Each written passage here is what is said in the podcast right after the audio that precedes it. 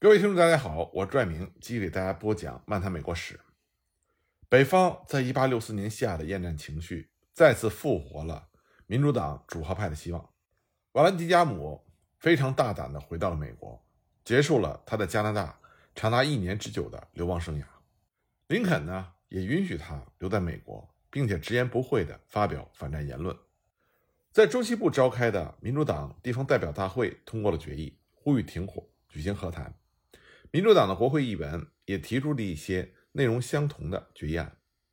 虽然共和党人联合民主党主战派否决了这些决议案，但是和平的情绪似乎变得非常强烈，以至于一些共和党人对他们在秋季选举中的当选机会表示绝望。在这些绝望的人中，有一位行为古怪但是很有影响力，这就是《纽约论坛报》的编辑霍勒斯·格里里。他是一个激进分子。但有时候他又显示的像是一个和平主义者，所以很多人说他是变幻莫测。他从1860年起就徘徊于好斗主义和失败主义之间。1864年初，他以林肯还不够激进为由，支持蔡斯竞选总统。可是到了夏天，他却写信给林肯说：“我们流血的、破产的、几乎是奄奄一息的国家，渴望和平。”他认为政府。如果对这种对和平的渴求置若罔闻的话，那么北方将在来年的十一月一败涂地。那格里里的这封信就产生了后续的效应，因为格里里他通过中间人得知，南方的一些密使正在加拿大的尼亚加拉瀑布准备开始和谈。实际上呢，南方的这些情报人员他们的确在尼亚加拉瀑布，但是他们没有被授权去参加和谈。更确切的说，他们是南方。是在加拿大的秘密情报网的人员，他们的任务是策划南方的战俘逃离战俘营，操纵纽约的黄金市场，和民主党的主和派建立联系，并且不遗余力的要破坏北方的战争努力。格雷利就敦促林肯发给这些所谓的谈判者通往华盛顿的通行证。林肯虽然知道这些南方情报人员的居心，但他还是授权格雷利和他们接触。林肯告诉格里利：“你可以把在任何地点的任何人承认为了和平、为了重建联邦和废除蓄奴制，并携带着戴维斯的任何书面建议者带到华盛顿。”因为格里利被委以了核实谈判者证书之责，这把他置于困难的地位。格里利畏缩不前，但是林肯派自己的私人秘书约翰·海尔前往纽约，敦促格里利开始行动。海尔和格里利一起。赶到尼亚加拉瀑布，并且在那里两次拜会了南方的情报人员。会谈的结果只是搞清楚了这些南方人并没有证书。这些情报人员得知林肯的和平条件之后，就把这些条件连同他们的答复一起透露给了美联社。南方的答复是出于宣传的目的。这个答复指责说，林肯的条件意味着进一步的死亡和破坏，因为林肯提出的这些条件。明显是南方无法接受的，他必然会阻碍和谈。就在格里利遭到惨败的时候，第二个和平代表团出现了，他们的周围也充满了类似的宣传。这次是两个没有证书的北方密使谋求和戴维斯面谈和平条件，他们如愿以偿。这两个人呢，是从事新闻工作的自由职业者吉尔摩和第七十三伊利诺伊步兵团的贾克斯上校。贾克斯是一个有着良好战斗记录的卫理公会的牧师，他渴望用一种体面的方式来停止基督徒的自相残杀。林肯认为，从这个代表团那里，他不但不会失去任何东西，或许还能有所收获，所以他允许吉尔莫和贾克斯穿越防线前往李士满。七月十七日，戴维斯和南方的国务卿本杰明在李士满接见了他们。这是一次非常坦率的会见，两个北方人通报了林肯的和平条件，那就是重建联邦、废除蓄奴制、大赦，或许还要为解放奴隶付出部分的赔偿费。戴维斯很明白，林肯是不会把最后一点递交给国会。不过这没有太大的关系，因为南方总统除了南方独立之外，并不在意什么别的和平条款。戴维斯当时对这两位密使说：“先生们。”大赦适用于罪犯，我们并没有犯任何的罪行，我们宁可被斩尽杀绝，也不蒙受如此的奇耻大辱。只要你们不承认我们的自治权，我们就会继续的战斗下去。吉尔摩把这次会见的报道在七月二十二日在波尔顿的某张报纸上登了出来。恰好在同一天，格里利的第一份详细的谈判报告也公诸于世。回顾事情的经过，双方在处理这两件事情时，所最感兴趣的显然是宣传上的得分，而不是具体的谈判。两位总统都非常清楚，根本无法接受对方的条件，但是他们两个人又不能无视自己这边人民中有影响的和平运动。在一八六三年南方国会选举中。有好几位主和派的候选人赢得了席位，在北卡和阿拉巴马州的内地以及其他地方，反战情绪和亲联邦情绪在进一步的高涨。鼓吹和谈的人中，甚至包括南方的副总统。双方都希望通过宣传非官方和平代表团，来向自己的人民表明，敌人的谈判条件将意味着他们丧失其所正在为之战斗的一切。对于南方来说，这意味着。丧失掉独立和蓄奴制，对北方来说，则是丧失掉联邦和解放奴隶。从结果上看，南方在这场宣传战中得到了一时的好处，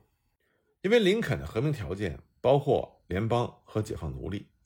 北方的民主党人就能够利用这样一种信念，那就是政府只要不再坚持解放奴隶，北方就可以得到和平。一篇典型的民主党社论是这么写的：只有成千上万的白人战死了。才会减轻总统热爱黑人的习惯。当八月前线仍然处于僵持局面，以及北方的士气降到最低点的时候，这种见解很容易被人们所接受。一位精明的纽约政客瑟洛维德写道：“人民都为了和平发了疯，林肯不可能再次当选。”各州共和党主席凄凉惨淡的报告也涌进了共和党全国主席亨利·雷蒙德那里。雷蒙德当时写道。我担心，林肯先生给人的印象不是为了联邦，而是为了废除蓄奴制而战。加之征兵、征税以及捷报的寥寥无几，都在助长和平的愿望。这种和平愿望将使政府不堪承受，并且给予反对派支配一切的地位。八月二十二日，雷蒙德给林肯提出了一个计划，以反击一种站不住脚的见解。这种见解就是，只要我们愿意，就可以给联邦带来和平。雷蒙德敦促林肯任命一个委员会，向南方提出和平建议，唯一的条件就是联邦，其余的全部问题，包括蓄奴制和重建的条件，都留待以后解决。如果戴维斯像雷蒙德所相信的那样，他一定会拒绝这一建议，那么这样就会使北方普遍存在的和平幻想破灭，就可以平息反对派的喧闹，揭穿他们的谎言，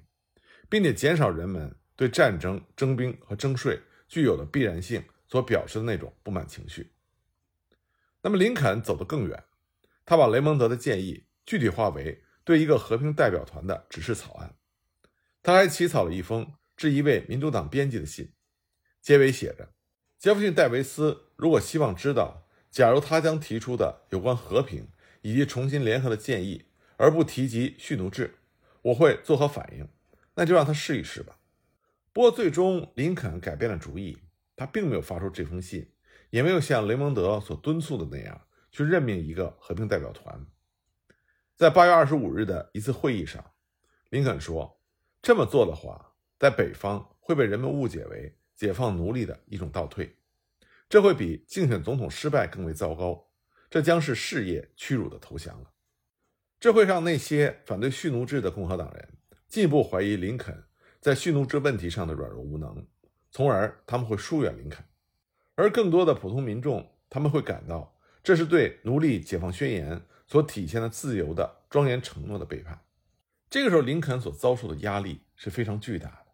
因为他非常清楚一些持有不同政见的共和党人在频频开会，他们希望由另外一位候选人来取代林肯。到八月的最后一周，这些不同政见者走得很远，他们已经准备。要求召开共和党全国代表大会，来提名另外一位候选人。他们之所以这么做，一部分呢是因为他们极为敌视林肯的重建政策；那么另外一部分人是因为他们认为林肯不会连任了，甚至连林肯本人他自己也严重的信心不足。他没有等到大选揭晓，就在八月二十三日写下了如下的备忘录，要求内阁的批准。他写道：“今天上午和前些天的情况似乎都表明，政府将不大可能再次当选。这样一来，我的义务就是和当选总统合作，已在大选已经结束而新总统尚未就职之际拯救联邦。这是因为这位未来的当选总统将以不可能在这段时间以后去拯救这个国家为由，来确保他的当选。”从这段备忘录里，我们就可以看到林肯对自己再次当选。严重的信心不足，同时呢，他对于新任总统能够坚持以往的政策也明显的信心不足。那么，当时林肯的主要竞争对手，也就是民主党提名的总统候选人是谁呢？不是别人，正是麦克莱伦。麦克莱伦在1862年11月卸去了波托马克军团司令一职之后，就默默无闻地住在新泽西和纽约。他的很多朋友都为他的官复原职而四处奔走。这些努力的失败，促使麦克莱伦谋求通过政治来表白自己。1863年秋，麦克莱伦公开赞成民主党候选人出任宾夕法尼亚州的州长，从而宣布他公开的反对县政府。当年的年底，他谨慎地让人们知道他当选总统的可能性。从1862年起，麦克莱伦对这场战争的看法就没有发生过任何改变，他仍然反对解放奴隶。但是赞成靠军事胜利来恢复联邦，这是使他遭到民主党主张先停战后谈判的主和派的反对。民主党主和派在最后关头仍然在争取提名纽约州的州长霍雷肖西摩作为候选人，